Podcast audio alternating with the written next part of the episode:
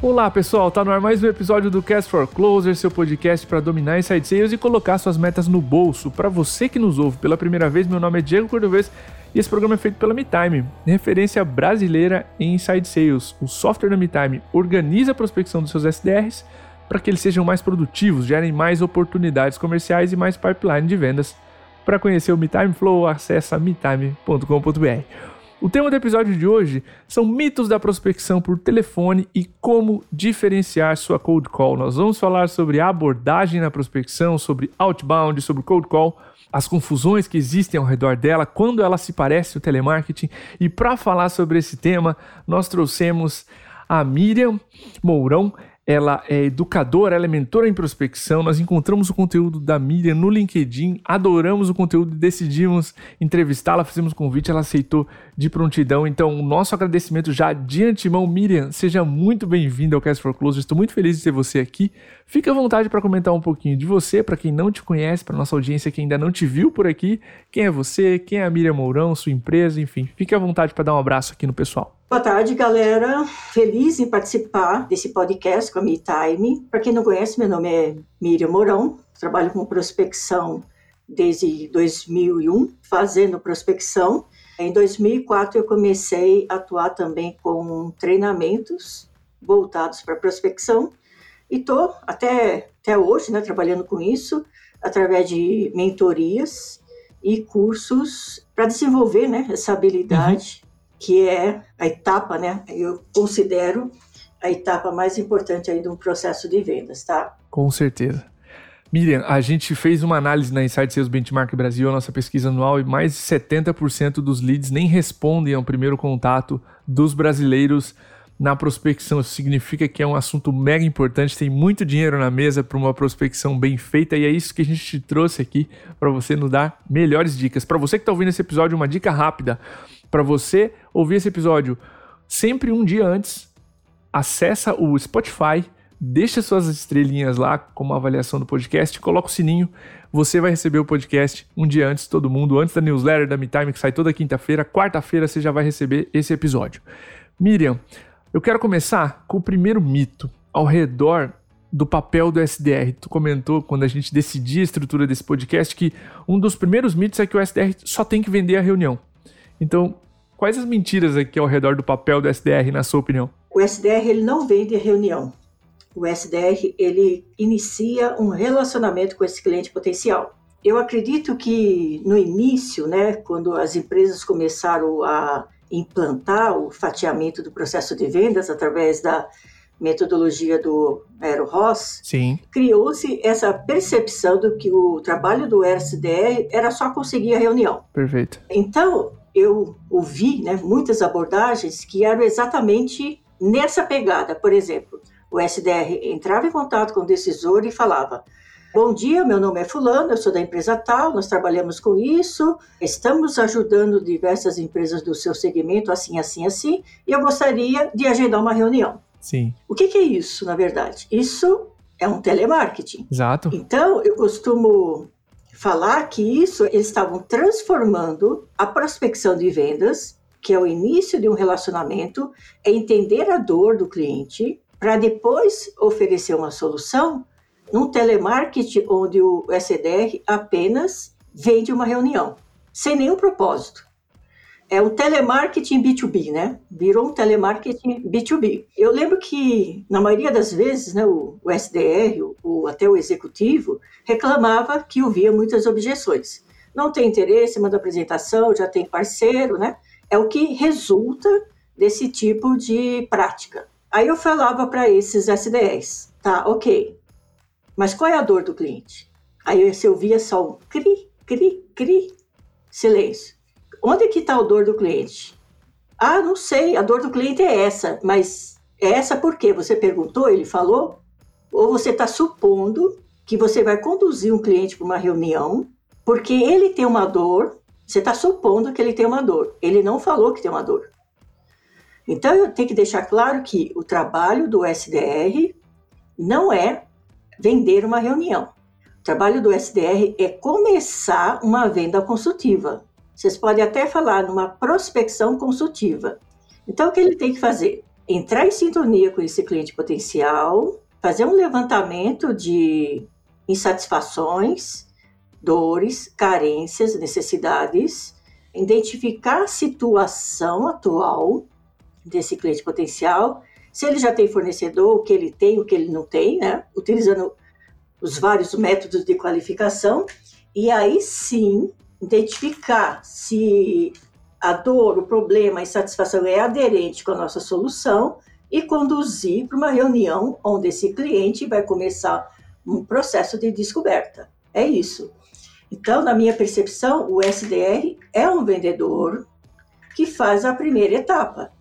Sendo um vendedor, ele tem que utilizar o método de, de venda consultiva, né? De fato. E enquanto você falava, Miriam, uma das coisas me veio à cabeça. É muito comum, muito comum, nesse começo onde o SDR tenta só vender a reunião e a gente ouvir de, de clientes ou prospects, especialmente quando a pessoa ainda não, não recebeu uma orientação adequada, que o no-show tá alto. Eu tento vender a reunião, ele diz, beleza, me manda junto com o convite mais informações e nunca aparece. Então é muito comum nesse telemarketing moderno B2B que você mencionou, que bota só um pouquinho mais de contexto, né? O telemarketing, o cara te liga, a pessoa te liga, tô falando com o responsável pela linha, então é, é ausência total de contexto. O SDR ele tem um pouquinho mais de contexto, mas ele já sai vendendo a reunião e é uma consequência natural esse aumento de no-show. Que bom que tu tá estimulando aqui o pessoal que nos ouve a já investigar a solução do problema, gastar aqueles primeiros 8, 10 minutos numa reunião não só tentando esse agendamento. Miriam, tu mencionou que o mito número dois e é algo que pode ser facilmente confundido com produtividade, que é o mito das 100 ligações por dia. Conta um pouco mais pra gente o que você acha a respeito dessa afirmação de fazer 100 ligações por dia e das consequências disso tudo. Você sabe que isso também é uma prática de telemarketing, né? Exato, exato. Eles até passam desse valor, né? Sim.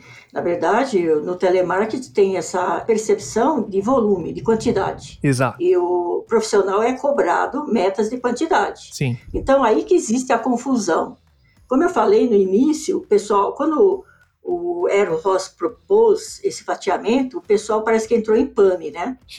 Então, acho que, é, eu acho que houve essa confusão de papéis. Eles colocaram o SDR como se fosse um telemarketing. E já que o SDR tem que fazer esse papel de telemarketing B2B, começaram a estipular esse tipo de meta. Então, o que, que acontece? Se o SDR tem uma meta de 100 ligações por dia, ele vai fazer muito rápido. Uhum. Ele vai focar na quantidade que ele tem que fazer por dia de ligações.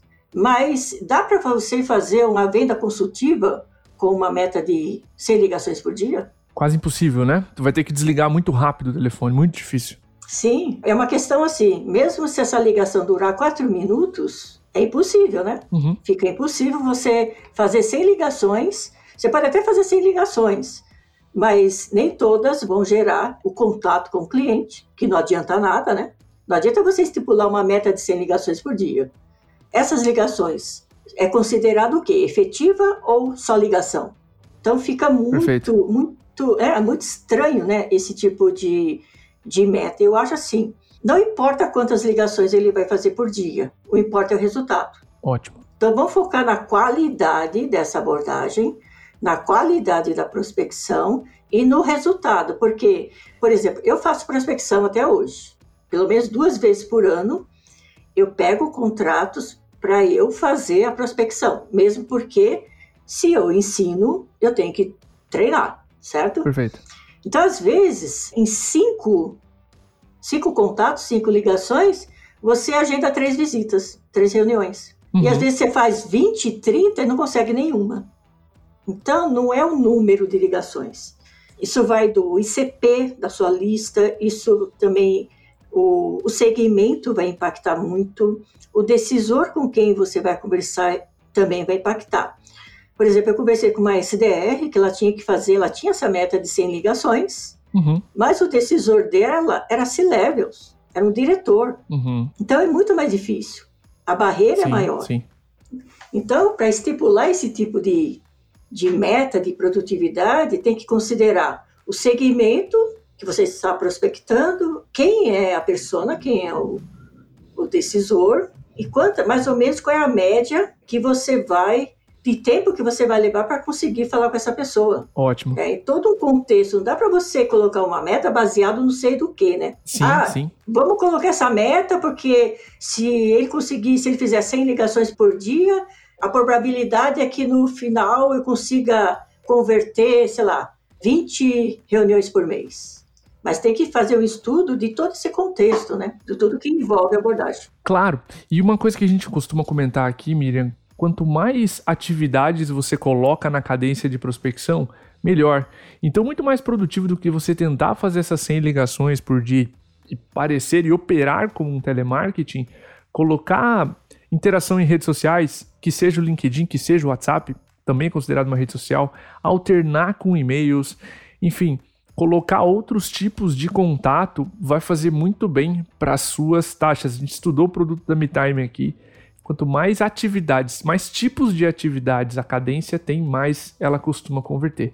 Então, convidar vocês que estão ouvindo esse episódio agora, ao invés de traçar uma meta, ligações, reuniões, traçar uma meta de produtividade para o SDR no sentido de atividades e olhar para sim o que a Miriam comentou, benchmarks do seu setor, olhar Inside Sales Benchmark Brasil, ver quantas atividades é considerado uma régua produtiva, por dia, não só tacar o volume de ligações arbitrariamente. Miriam, tu falou em qualidade. Eu quero investigar um pouco mais aqui.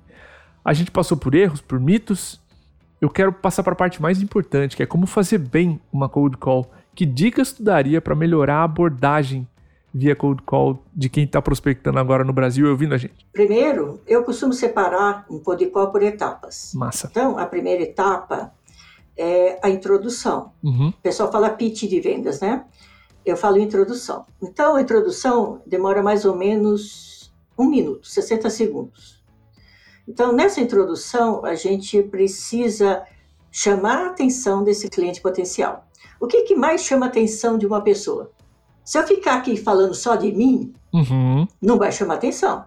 Se eu falar de você, se eu falar assim, ô Diego, eu vi que vocês fazem vídeos incríveis lá no YouTube, eu assisti, eu gostei, achei maravilhoso o Venda Sob Medida, eu já prendi sua atenção, eu já prendi sua atenção. Imediatamente você vai parar para me ouvir. Opa, tá falando de mim, conhece o meu trabalho, conhece o meu negócio. Então, o primeiro ponto é personalizar a introdução dessa abordagem e manter o foco no cliente. É claro que você vai falar o seu nome, a, a empresa, você pode até entrar com alguns gatilhos. Ó, nós já trabalhamos com empresa do seu segmento como A, B ou C. Depois disso, para de falar de você, da sua empresa e vira a chave. Fale do cliente, porque vai prender a atenção dele. Depois você vai falar, vai começar com a etapa das perguntas. Nada cria, nada melhora mais um relacionamento com uma pessoa do que as perguntas.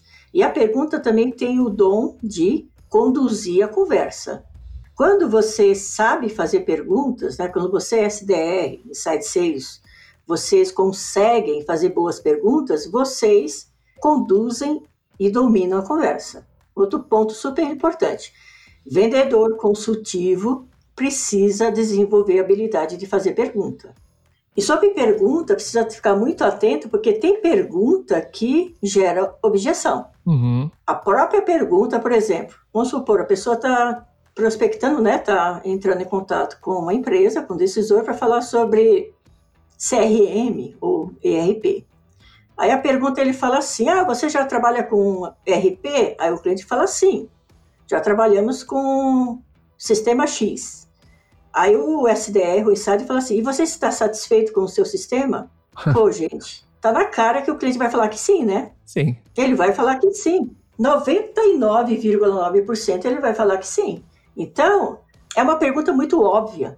É claro, se ele está usando o sistema, se ele está usando o sistema, é claro que ele está satisfeito. Se ele não estivesse, ele estava buscando melhoria ou mudar, né? Então, a própria pergunta pode gerar objeção. Então, essa etapa das perguntas e como você vai fazer, como que você vai conduzir, como você vai fazer uma pergunta aberta para o cliente falar mais dele, as perguntas que vêm em seguida, a pergunta de implicação de dor, elas precisam ser planejadas. Não estou falando de roteiro engessado, tá, gente? Não estou falando de roteiro engessado. Estou falando de perguntas chaves que vocês vão usar para conduzir a conversa por ponto onde vocês querem. Pensa assim, ó, eu estou no ponto A, eu quero chegar com esse cliente no ponto B. Como que eu vou, uhum. através das perguntas, chegar no ponto B, tá? Depois das perguntas, o que vem? Vem a condução, tá? Se ele falou um problema, se ele revelou alguma insatisfação, uma carência, por mínima, mínima que seja, ah, o meu sistema de RP não gera tantos relatórios como eu gostaria. Pô, ele já falou algum pontinho ali de insatisfação. Então a gente pega esse ponto, aumenta, vê as implicações disso, o que isso está causando, e já que ele falou um problema, o que, que a gente faz? Oferece uma solução dentro daquilo que o nosso produto pode oferecer. Ele concordou, ele aderiu àquela, àquela solução, ele achou que é interessante, aí sim a gente vai conduzir para ele conhecer mais, que é o próximo passo, que é a reunião. Então, é basicamente isso. Isso, se vocês analisarem, o que que vira isso? Essa interação, essa vontade de conhecer o processo do cliente, essa vontade de conhecer as dificuldades dele, que é uma venda consultiva, né? Então, isso vira um diálogo, não vira um, um telemarketing, tá? Não vira um, uma interação ou um... Monólogo, né? Um monólogo ou uma tentativa de só vender um produto para o cliente. Fantástico isso. Adorei a didática que tu trouxe, a estrutura de uma cold call. A gente já teve um entrevistado que veio aqui, o Matt Doyon, e o Rudy Ribeiro também, no episódio 68, ele dizia muito isso, Cordovez. Se você abre mão das perguntas, você abre mão do controle da conversa. Gostei quando você reforçou esse ponto, porque enquanto o vendedor, o SDR, está fazendo boas perguntas, além de ser uma conversa, a conversa está em controle, digamos assim. Né? Então, quando o vendedor começa a falar só de si, além de gerar objeção, essa conversa está completamente à mercê do cliente, ou desligar, ou desligar o telefone em si, ou desligar a atenção e parar de ouvir. Deixa eu abordar um ponto aqui, Miriam, na nossa última dúvida, que é essa estrutura que você comentou, né? Claro, de pergunta aberta, pergunta fechada. Pergunta aberta é ótima para a gente investigar, pergunta fechada para validar. A gente faz o contrário, né? Tenta investigar com um monte de pergunta fechada que é sim e não. E o cliente também vai enjoando dessa abordagem. Você trouxe para nós aqui um termômetro da Cold Call muito didático. Queria encerrar o episódio pedindo para você explicar um pouco de como é que é esse termômetro, né? E como usá-lo Bom, esse termômetro é uma imagem, né, que depois a gente pode disponibilizar. Exatamente. A gente disponibiliza o link para vocês, pessoal, da imagem nesse episódio, tá? Então, é basicamente isso que eu expliquei agora, né? Quanto mais você tem que medir, né? Durante a conversa, você consegue medir a temperatura do cliente, tá? Se você, se você utiliza muitas perguntas de situação, é que aquelas perguntas investigativas, a temperatura da sua abordagem vai cair. Perfeito. Fatalmente vai cair e é bem possível que o cliente interrompa ou entre com uma objeção. A uhum. pergunta de situação, numa abordagem, elas são importantes para vocês, só para vocês. Para o cliente, não, ele detesta a pergunta de situação, por quê? Porque ele responde todo dia a mesma coisa para todo mundo que entra em contato. É só aquelas perguntas você utiliza RP? Quantos usuários tem? Então, a pergunta que interessa é a pergunta que interessa para vocês qualificarem, para vocês entenderem se ele está dentro do ICP. Já a pergunta de necessidade aumenta essa temperatura, ele engaja melhor. Então, quando a temperatura, quando vocês percebem que essa temperatura está lá no topo, está super quente, o cara está envolvido na conversa, o cara revelou insatisfações, conversou com você, falou sobre o processo dele, sobre a empresa, etc., já está no ponto para quê? para vocês conduzirem. E quanto mais perguntas de situação vocês fizerem em sequência, mais frio vai ficar essa interação. Quanto mais perguntas de necessidade, implicação vocês fizerem, mais quente a abordagem vai se tornar. Então tem que saber medir, Se vocês tiverem muitas perguntas de situação, vai intercalando com as outras perguntas, com a interação, vai intercalando com a pergunta problema, vai intercalando com a pergunta de implicação, para essa temperatura não cair, tá? Porque se cair, fatalmente o cliente pode interromper, vai ficar chato para ele e ele pode entrar com uma objeção. A mais comum, nós sabemos que, ah, tá, manda uma apresentação que eu dou uma olhada e a gente vai conversando. Chegou nesse ponto, você pode ter certeza que esfriou. É irreversível. É, dá para retomar, né? Mas aí você perdeu aí o, o time, né? Sim. Eu, a gente costuma descrever, Miriam, não sei se você concorda, muitas perguntas de situação, elas dão uma noção que o prospect está sendo entrevistado e aí a paciência vai acabando. Exatamente. Né? E é difícil para o vendedor, eu simpatizo aqui, tá? Perguntar sobre implicação é, às vezes, baixar um pouco a temperatura baixar um pouco o humor ou o, o teor da reunião. Putz, eu tenho um problema, esse problema tá causando um buraco aqui na operação. Então, quando né, o vendedor implica demais, ou o SDR implica demais, também dá um, uma sensação no lead que ele tem muita coisa para resolver. Então, dá medo de fazer a pergunta de implicação, o SDR fica na zona segura, fazendo perguntas de situação, né? Como é que você tá, o que, que você usa, etc. Fantástico, adorei essa, essa explicação, Miriam, sobre a temperatura, porque é assim que acontece, é assim que uma ligação acontece. Você percebe quando o lead está. A coisa está clicando, ele está entendendo a proposta de valor, está fazendo sentido, ele está mais pronto a se mover. E assim como um termômetro ele também esfria, a ligação pode esfriar se você né, não tomar os cuidados necessários.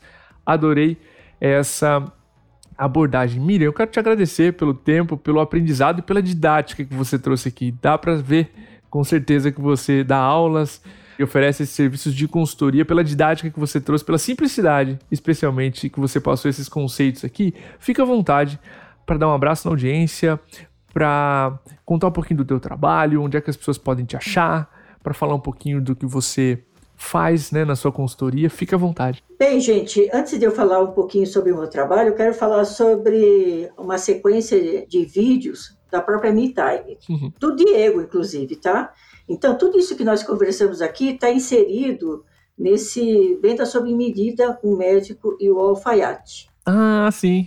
que é do Diego. Então, se vocês entrarem lá no, no YouTube, na, no canal da MeTime, assistam essa sequência de vídeos. São nove vídeos, né, Diego? Isso, dez vídeos, perdão. São dez vídeos que trata exatamente disso. O Diego também fala dessa questão das perguntas. Voltando aqui para o meu trabalho, vocês podem conhecer meu trabalho pelo LinkedIn, eu posto todos os dias sobre prospecção, sobre abordagem. O meu foco é principalmente é, em abordagens.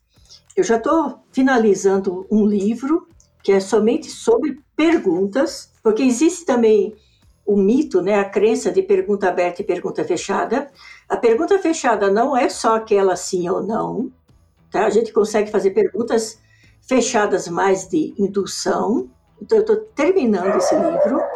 Eu trabalho com mentorias, tá? eu dou apoio aí a, a insights, SDRs e executivos. A minha mentoria é muito focada em conteúdo e mais prática, tá? Então a gente faz Legal. tudo muito na prática. Bem, eu quero agradecer aqui, né, esse espaço, agradecer ao Everton, que me fez o convite, ao Diego, e toda a galera aí da MeTime. Muito obrigado, Miriam, pela lembrança do Venda Sob Medida, o canal, essa série de vídeos que a gente tem no canal do YouTube da MeTime. O Bernardo grava excelentes vídeos lá também, são vídeos mais novos ainda do que essa temporada que a Miriam acabou de afirmar. Para você que ouviu esse episódio até agora, não esquece de recomendar para seus amigos SDRs, gestores, lideranças comerciais, para quem ainda não conhece o Cast for Closers. Tem quase 200 episódios aqui para você maratonar, ouvir em sequência na academia, se você estiver viajando. Meu muito obrigado por esse apoio que vocês vêm nos dados. Já estamos entrando no top 30 podcasts de negócio do Brasil no ranking do Spotify. Estou maravilhado com o resultado. Muito agradecido a todos vocês que nos recomendaram, nos seguem e nos apoiam aqui, tá bom? O nosso obrigado, o nosso abraço e até o próximo episódio.